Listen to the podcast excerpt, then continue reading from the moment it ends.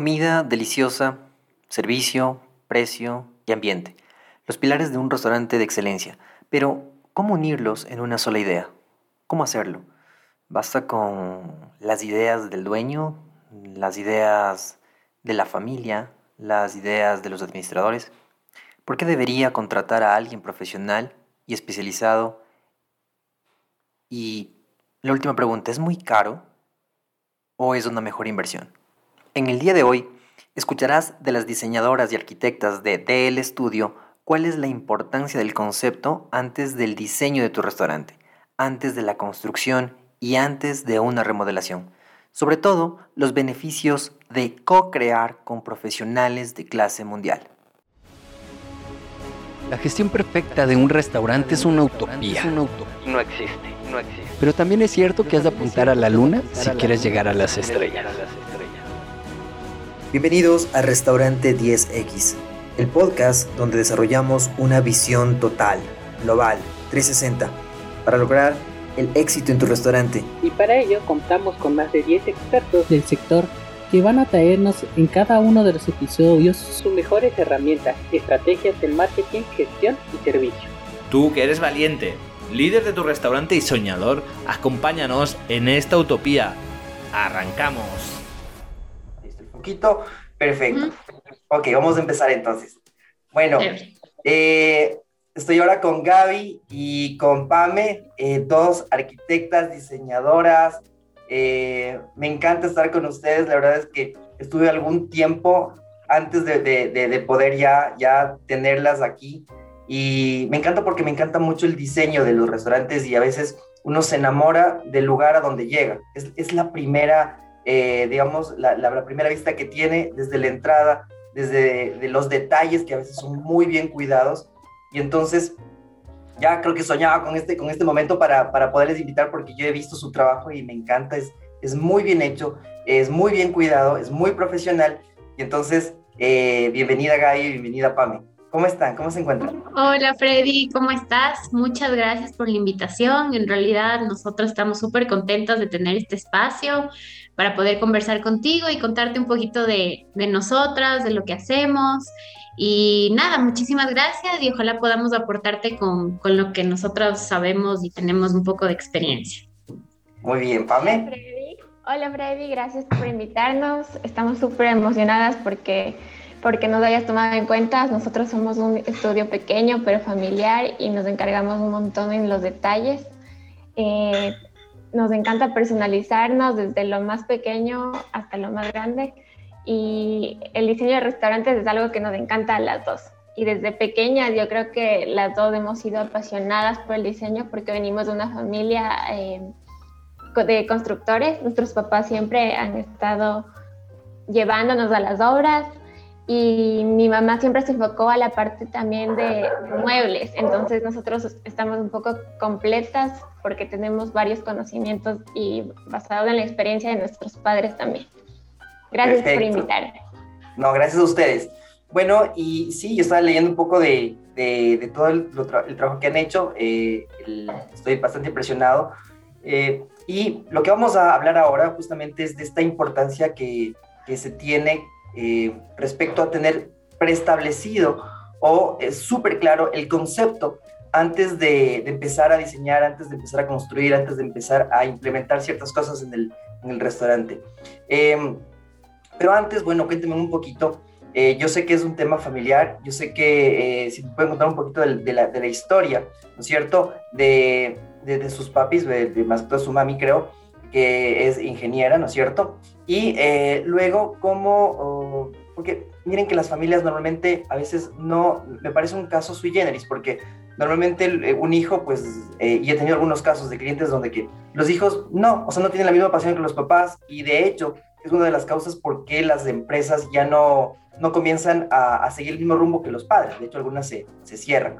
¿Cómo es que ustedes, y, y no solo la una, sino las dos, cómo es que las dos deciden seguir el mismo camino y, cómo es que les apasiona tanto?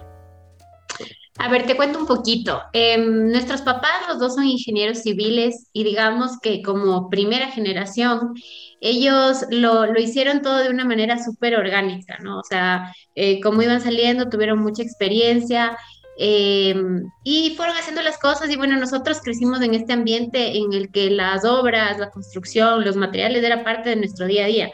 Em, yo me acuerdo desde chiquita que yo ya tuve marcada la idea de que yo quería hacer algo parecido a lo que hacían mis papis, pero no tan matemático como es una ingeniería civil, por ejemplo, un poco más artístico, yéndote más hacia el tema de la arquitectura.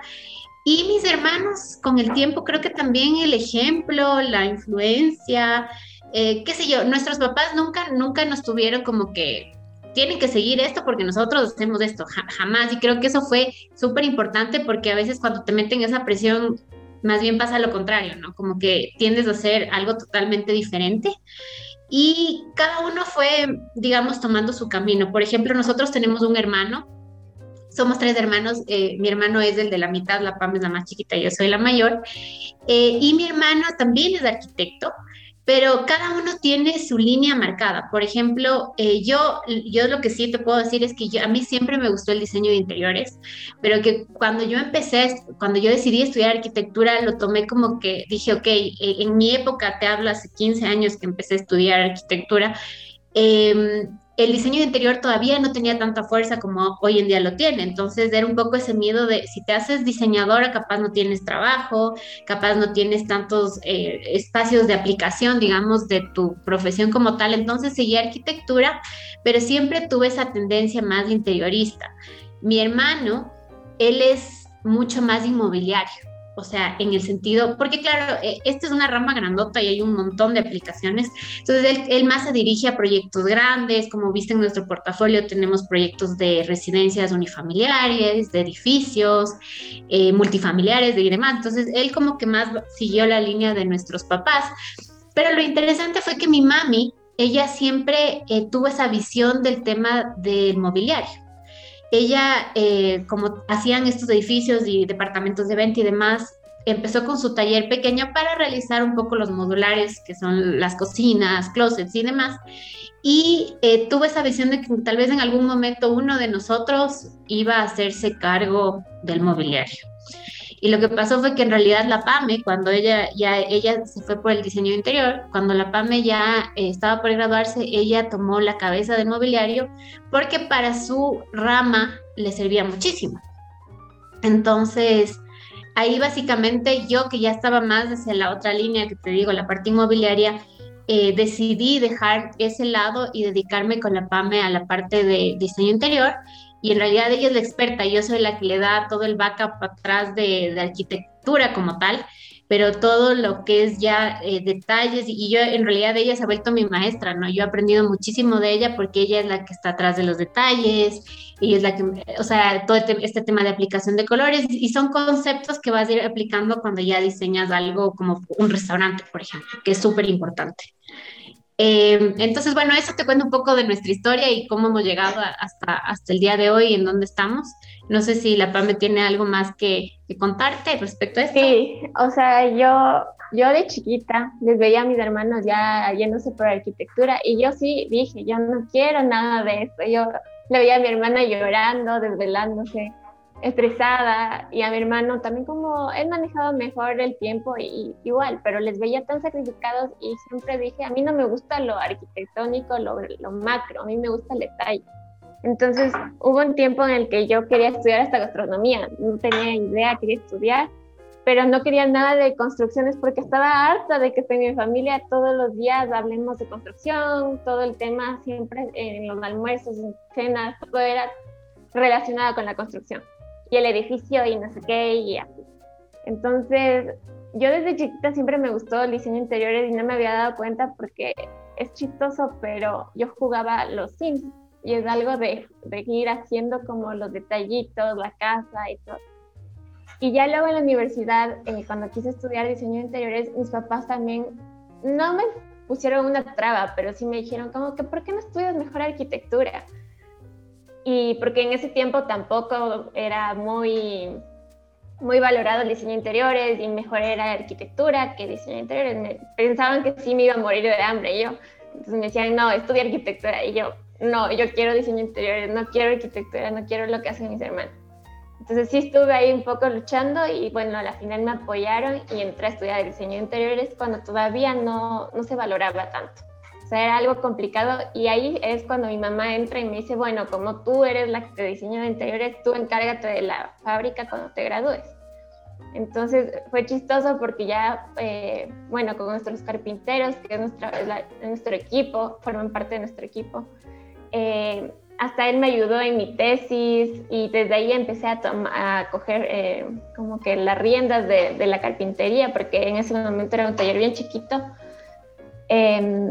Él me ayudó a, desarrollar mi mobiliario de la tesis y siempre fue un equipo, nunca lo vi como un carpintero o una persona externa, sino más bien mi equipo y la persona que también me enseña, porque él me fue enseñando los detalles de cómo se, se se anclan los muebles, de los materiales, de los espesores, cosas que en la universidad no me daban tanto.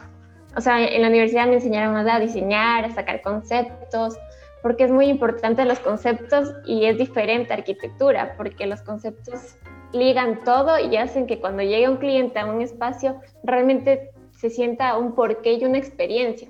Si está mal sacado un concepto, van a haber cosas que no, o sea, que están puestas por poner y realmente no es un todo. Entonces, bueno, así fue como ya llegué a, ya terminé la, eh, mi carrera y empecé a trabajar, eh, tuve la suerte y, la bendición de trabajar con una de mis profesoras de la U, que hasta ahora le agradezco porque ha sido mi mentora. Y ella empezó a hacer retail, o sea, justo yo odiaba el retail, para mí me gustaba más como que cafeterías y restaurantes y me tocó empezar con retail, con locales comerciales. Y era una librería, era algo que tampoco me fascinaba, decía, ay, no, por Dios, libros. Y hasta ahora me encanta y agradezco porque aprendí un montón y hasta ahora nos buscan por el buen trabajo que hemos hecho con estas librerías. Entonces ahí tomé eh, eh, experiencia, porque no, no quise trabajar directamente con mis papás y con mis hermanos porque sabía que no iba a ganar la misma experiencia que en otro lado. Y le agradezco a esta profesora porque hasta ahora me invita a ser jurado en, el diseño interiores. Ella se llama Elena Garino y yo le realmente siempre le voy a agradecer porque ella fue la que me dio la oportunidad a los 23 años de darme un buen proyecto, o sea, me dio como un contrato súper alto para hacer una pequeña recién graduada de 23 años para hacer muebles de, de Mr. Books.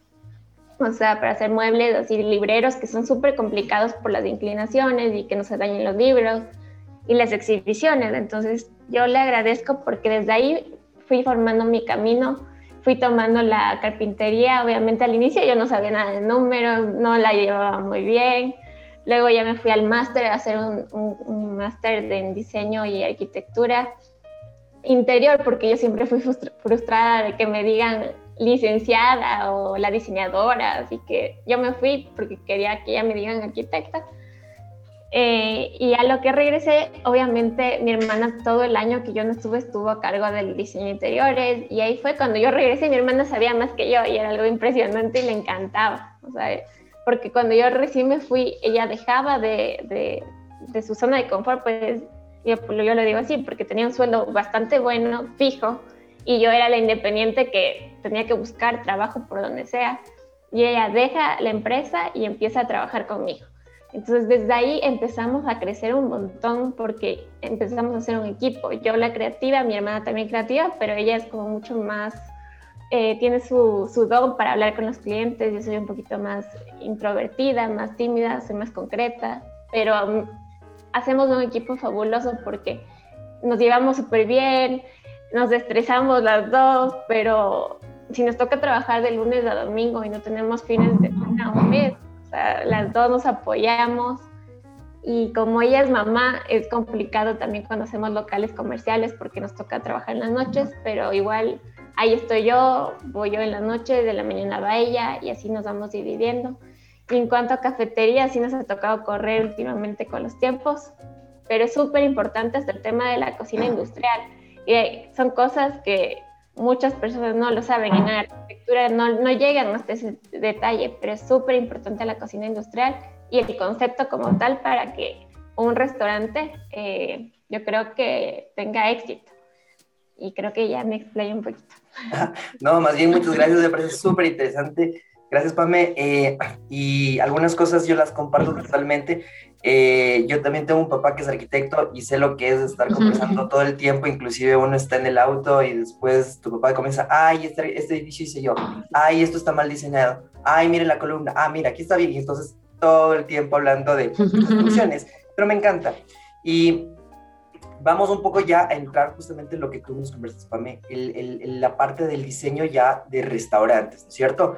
Entonces, básicamente se puede, yo lo divido, tal vez, tal vez no, no sea correcto, pero tal vez yo, yo lo divido en la parte de, de, la cocina, que necesita también una parte ya de diseño industrial, y ya la parte de, de fuera, el exterior, el lobby, bueno, y también en la parte externa, externa. Eh, ¿Cómo le ven? Nosotros tenemos una audiencia que es de emprendedores que recién están el, eh, entrando y después dicen, bueno, yo aquí me acomodo, lo importante es la comida. Eh, empiezan por eso, o sea, para ellos lo importante es, yo cocino delicioso y ya, el resto se vende. Y a veces no es así. O eh, por el otro lado, a veces tienen unos diseños espectaculares y lindos en los restaurantes, pero en cambio no venden. ¿Cuáles son las sugerencias en su experiencia que han tenido primero para, para este tema? ¿Qué les dirían a estos chicos emprendedores? Verás, yo creo que em, tiene que ser un todo. O sea, hay muchos aspectos en la parte de, restaurantes que tienen que ser considerados, porque primero tienes que tener un muy buen producto, o sea, un producto que, que te diferencie, digamos, de la competencia. Tienes que tener muy buen servicio, porque eh, a veces pasa que el lugar está bonito, la comida es deliciosa, pero tienes un mal servicio o por ahí te trataron mal o algo y no vuelves y tiene que ser un espacio agradable que transmita lo que tu marca quiere eh, transmitir. Es decir, por ejemplo, si haces un McDonald's, McDonald's es un, es un restaurante de comida rápida. Entonces, ellos han llegado a un nivel de diseño que desde la silla en la que te sientas está enfocado para que sea un servicio rápido y te vayas, porque ellos lo que hacen es una rotación increíble. O sea, no, no, no, no tengo claro realmente el, el número, pero es algo así como que hacen como 500 hamburguesas por minuto y tienen que vender así. Entonces, una cosa de locos. Mientras si tú quieres que sea un restaurante en el que tú vas a comer una entrada, plato fuerte, postre y te tomas un, vino, un cóctel, lo que sea, es en cambio otro tipo de estancia. Tu, mobiliario tiene que ser cómodo, el ambiente tiene que darte esa, esa, sensación de que tú quieres quedarte dos, tres horas para seguir consumiendo. Entonces, todas estas cosas tienen que estar súper bien pensadas y visualizadas desde el inicio. Porque como tú dices, hoy en día, bueno, antes se hacía todo mucho más eh, orgánico, o sea, yo decidía ponerme una cafetería o un restaurante, busco imágenes que me gustan, me fui a ver esta lámpara, me fui a ver esto y todo le pongo y está lindo el lugar y se acabó. Pero hoy en día el, diseño interior y el diseño, ah, por eso hay incluso maestrías solo dedicadas al diseño de restaurantes, diseño de cafeterías y demás, es porque hay una psicología detrás de todos los elementos que utilices. Y es súper importante tener eso desde, desde preestablecido, o sea, si tú eres un emprendedor y buscas ponerte un lugar chiquito de helados o una cafetería grande, antes de meterle la inversión y todo, es importante que tome la decisión de invertir en un buen diseño y en una buena asesoría. Porque a veces eh, por ahorrarte el rubro que es de honorarios, digamos, a un arquitecto o a un diseñador. Luego en la práctica te toca ir haciendo cambios y sabes que esta vitrina no funciona bien o no se exhiben bien los productos y no se venden los helados, por ejemplo. O sea, ese tipo de cosas te pueden ir pasando. Entonces, como recomendación, ya en, la, experiencia que hemos tenido nosotras es eso, o sea, siempre tener una buena asesoría desde el principio y tener bien marcado tu concepto para que tu identidad como marca se transmita en, todo, en toda la experiencia, en el servicio, en el producto que vendes y en el espacio. Es súper importante, creo yo. Perfecto, excelente. ¿Tal vez, Pame, algo? Sí, yo estoy totalmente de acuerdo porque eh, yo me acuerdo que en la universidad me llevaron al Palacio de la Fritada para ver justo el tema de la cocina industrial. Y la cocina industrial era impecable y, y súper bien, o sea, pareciera un local que realmente no, no le pusieron como mucho empeño en el diseño interior y hasta ahora no me encanta, pero la cocina industrial es súper bien pensada, cómo manejan la logística, la distribución es súper importante. Eh, en cocina industrial, en cómo hacemos la distribución de mesas, en cómo exhibimos, como decía mi hermana, la parte de exhibición, el flujo de gente, cómo quieres que entre, cómo va a ser la entrada, dónde va a estar la caja ubicada. Entonces, cómo es la jerarquía de los espacios, todo eso, una persona que no lo estudió, que no tiene la experiencia, no lo va a saber y no lo va a implementar. Entonces, ahí es cuando los restaurantes yo creo que pueden ir, fallando un poco. Es como igual si no se asesoran a una persona que sabe de administración, de finanzas o de marketing, tampoco van a llegar a, a tener el éxito que quisieran porque no nos asesoran bien. Entonces yo creo que, como dice mi hermana, hay que asesorarnos eh, con todos los profesionales para que saquemos un buen resultado. Y yo creo que ese, ese caso es el de Protein, porque es un excelente producto. Eh, el, el, emprendedor es un chico joven eh, que se deja llenar de ideas, que no está cerrado, que también le gusta asesorarse de personas entonces fue súper chévere trabajar con, con David y, y, al final el resultado fue increíble. Nosotros también estamos súper contentas con el resultado. Tuvimos una semana para ya entregar el, la cafetería como tal, que casi no dormimos, no comimos. Nos fuimos de shopping porque también no somos solo arquitectas, diseñadoras, también hasta decoradoras. Y nos toca ir a buscar en su casa, en, en Boyacá, en un montón de locales. Eh, cosas de decoración, que eso nunca nos dan en la universidad, es algo que realmente, es, digamos, tenemos buen gusto, porque también somos creativas y va relacionado, pero no es que eso nos enseñan a escoger cuadros o cosas. Entonces, eh, eso por mi parte. Gracias, Pame. No, la verdad es que, que, que, en realidad yo, yo, yo, yo vi ese trabajo que ustedes lo hicieron en, a contrarreloj y la verdad es que eh, me encantó. Protein es una, es una cadena de, de cafeterías acá en, en Ecuador con, con, un diseño único, genial. Entonces, bueno, también estamos mandando una cuña para, para Protein. Eh, hay gente que nos escucha en España, hay gente que nos escucha en, Miami, en Estados Unidos, en Centroamérica, en México, eh, en algunos países. Y hay algo que yo quería, les quería también preguntar cómo ustedes hacen en este tema. Eh, a mí me pasa a veces que tengo clientes que, por ejemplo, no son tan profesionales en el cuidado administrativo del restaurante. Entonces, mi forma de ayudarles y decirles, mira, si es que tú llevas un inventario correctamente y un control de tus inventarios, vas a tener estos ahorros. Y ellos lo ven durante un mes o dos meses y dicen, sí, ahora ya no estoy perdiendo dinero. Entonces, por lo tanto, estoy ganando. Pero también en el cuidado, por ejemplo, administrativo que sea profesional, que sea un servicio eh, al cliente más profesionalizado, eh, yo les digo, ahora con esto tú puedes inclusive ganar más. Y ellos se dan cuenta en el corto plazo de que ganan más y desperdician menos. Y se dan cuenta que en el largo, largo plazo pueden inclusive crecer y, conseguir resultados eh, que, que no lo han visto durante años de años. ¿Cómo hacen ustedes o cómo podrían hacer cuando se encuentran con clientes que dicen, no, no, no, yo aquí al albañil le digo lo que tiene que hacer, yo ya sé cómo se hace, no necesito aquí que me tumbe esta pared, que me pongas de acá y mira, quedó bonito. ¿Cómo hacen para convencerles? ¿Sabes qué pasa muchísimo? O sea, te digo justo, nosotros hace un año empezamos con un cliente en el que realmente él venía de una escuela de solo trabajar directamente con, con sus maestros y, o sea, pagar un dólar más porque, o sea, como que hay mucha gente que le cuesta aceptar que los arquitectos y diseñadores también tenemos que tener unos honorarios y una utilidad, ¿no?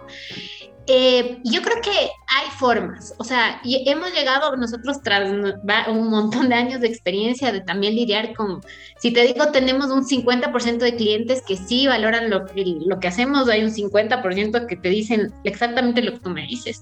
Entonces, realmente hemos llegado al punto en el que eh, si bien lo, que nosotros tratamos eh, de convencerles desde que, de que tomen un cambio, yo creo que ellos se convencen por el diseño. Y eso es lo que nos ha pasado. O sea, realmente hemos llegado a hacer propuestas en el que realmente le decimos, mira, como tú dices, prueba un mes. A nosotros nos ha pasado, prueba con un local, por ejemplo. Hagamos la prueba con un local. Y es impresionante cómo el, el darle un cambio, innovar, por ejemplo, si es una remodelación de una marca, por decirte algo, Porque pasa como muchas veces que ya las marcas están establecidas, pero están ya súper antiguas, el mobiliario está viejo, la fachada está vieja, si tú le, le renuevas a la marca, si le das un nuevo giro eh, y, tal vez marcas que no tenían un concepto preestablecido, le, le, llegas y le cambias a un concepto, es impresionante cómo solo ese, ese cambio ya te trae más ventas. ¿Por qué? Porque la gente ve algo nuevo, ve algo fresco Incluso el hecho de que le modernices hasta te da una, una especie de, sensación de que está más limpio, de que está más nítido. Y, y dices, o bien piensas y dices, ¿cambiaron de dueños? ¿Qué pasó? O, o, no, o, no, me había fijado en esta tienda, qué chévere. Entonces, esas cosas hacen que haya más gente. Eh, y que haya más ventas, ventas por eso. Entonces, creo que para poder convencerles de esta gente, en realidad hay que eh, hablar en base a experiencias, eh, casos que nos hayan pasado y, proponerles un diseño chévere. O sea, hay que tener el diseño interior es una conversación siempre con el cliente. O sea, uno no puede llegar a imponer lo que piensa porque van a haber muchos clientes que te digan no me gusta, si no te toca ir un irte acoplando a lo que ellos te van pidiendo y también si es que por A o B no estamos de acuerdo, eh, darles otras opciones y dándoles fundamentos para esas opciones, o sea, explicándoles, mira, esto, este color va a ser mejor para tu marca, no este, ese tipo de cosas, ¿no? Eh, porque cuando ya te ven que tú tienes eh, conocimiento al respecto y les das explicaciones y argumentos, generalmente te llegan a entender. Entonces, creo que por ahí va, ¿no? Eh, es como una especie de educación que hay que irles haciendo para que vayan abriéndose un poco hacia este nuevo que en realidad la gente aquí no estaba acostumbrada a pagar por un diseño. O sea, te digo hasta, hasta para diseñar una panadería, o sea, es bueno tener que tenga un diseño, porque hasta, mira cómo vende el Cirano, por ejemplo. Eh, es porque tiene atrás un diseño interior y una marca que se replica. O sea, el, tema es que también si tú quieres ser un emprendedor que llegues a tener franquicias, por ejemplo, o, varios locales, es súper importante llegar a tener un manual de marca, no solo en el tema del branding y de, digamos, toda la parte de marketing, sino también tienes que tener un manual de marca del diseño interior de tus locales para que sea replicable en todas partes. O sea, si sale del Ecuador y se va a México, eh, tengas el mismo manual de marca, que es lo que hacen las empresas grandes, como McDonald's, como KFC, o sea, ellos tienen su manual de marca súper establecido y eso es súper importante.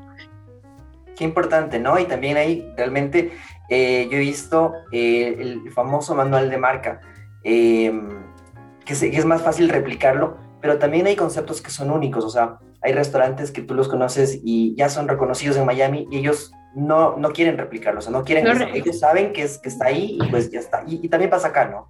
Eh, Pam, ¿nos quieres decir algo? No, sí, justo que es súper interesante porque todo depende del cliente, ¿no? Si que tiene la visión de crecer, como en este caso puede ser el eh, Street and Coffee o Protein, que quieren crecer, o un restaurante que sea más temático y solo con dos, dos locales, como más o menos es Andrés Carne de Red en Colombia, bueno, que, tiene su tema y, y, la gente va a Colombia y va a ese restaurante porque es una sensación y una experiencia diferente y es reconocido mundialmente. Entonces, todo depende de lo que el cliente quiera enfocarse y en Miami me imagino que los restaurantes son igual, o sea, hay unos restaurantes hermosos con un montón de diseño de interiores y me acuerdo en Europa igual, y con cosas diferentes y únicas, cosas que todavía no se ven acá. O sea, cosas que realmente te llevan a generar unas sensaciones y unas experiencias que te, te recuerdan, o sea, desde la comida hasta el diseño interiores. Entonces es súper chévere la parte de diseñar restaurantes. Para mí es algo súper, súper lindo. Qué bien, qué bien, qué importante que es el concepto. El tener también esa cosmovisión y poder llevar, por ejemplo, este programa a, a personas, que, ampliarles un poquito más eh, su visión de negocio, su, visión de su propio concepto, el, el, que descubran primero quiénes son y qué es lo que desean de su negocio y a quién van a servir sobre todo. Eso es súper, súper importante. Eh, chicas, ¿en dónde les encontramos? ¿Cómo están sus redes sociales? Em, nos pueden encontrar como DL Estudio UIO en Instagram y también en Facebook. Esa es nuestra línea de, digamos, de diseño interior y, de, y de mobiliario. Nosotros venimos, como te comentamos, de una constructora que se llama Daza León Arquitectos, pero nuestra parte de diseño interior está, estamos como DL Estudio UIO en Instagram. Y también en página web. Y también en Facebook. Ajá, y también en nuestra página web. Perfecto, listo. Ha sido verdaderamente un placer estar con ustedes. Muchísimas gracias y espero también poderles entrevistarles en otras ocasiones. Chévere, Freddy. Muchísimas gracias a ti. Ha sido un gusto y ajá, cualquier rato nos volvemos a sentar y conversamos de, de, nuevos restaurantes y de tendencias que, que estén pasando. Muchísimas gracias por la invitación. Gracias, Gaby. Gracias, Pame. Gracias, Freddy. Listo. Bien. Ok, chicas, ¿qué tal les pareció? ¿Cómo se sintieron? Chévere. Mi nombre es Freddy Viteri. Yo ayudo a empresas y emprendedores para que aumenten sus ventas a través de la implementación de una consultoría especializada en cuatro ejes. Marketing estratégico, contabilidad y finanzas, procesos y operaciones y talento humano. Espero que te haya gustado el episodio de hoy. Recuerda seguirnos en Instagram, en las principales plataformas de podcast y en mi página web freddyviteri.com. Hasta la siguiente.